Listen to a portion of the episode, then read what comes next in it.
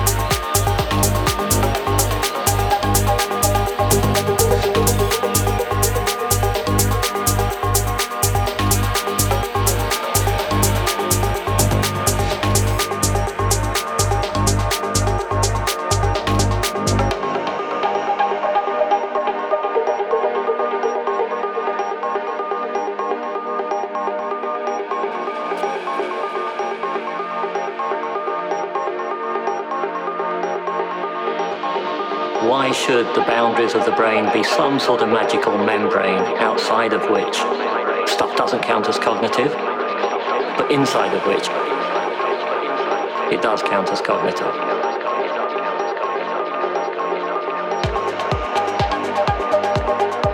Sometimes interfering with what looks like our environment is doing something so profound to us that we should think of it as interfering with ourselves.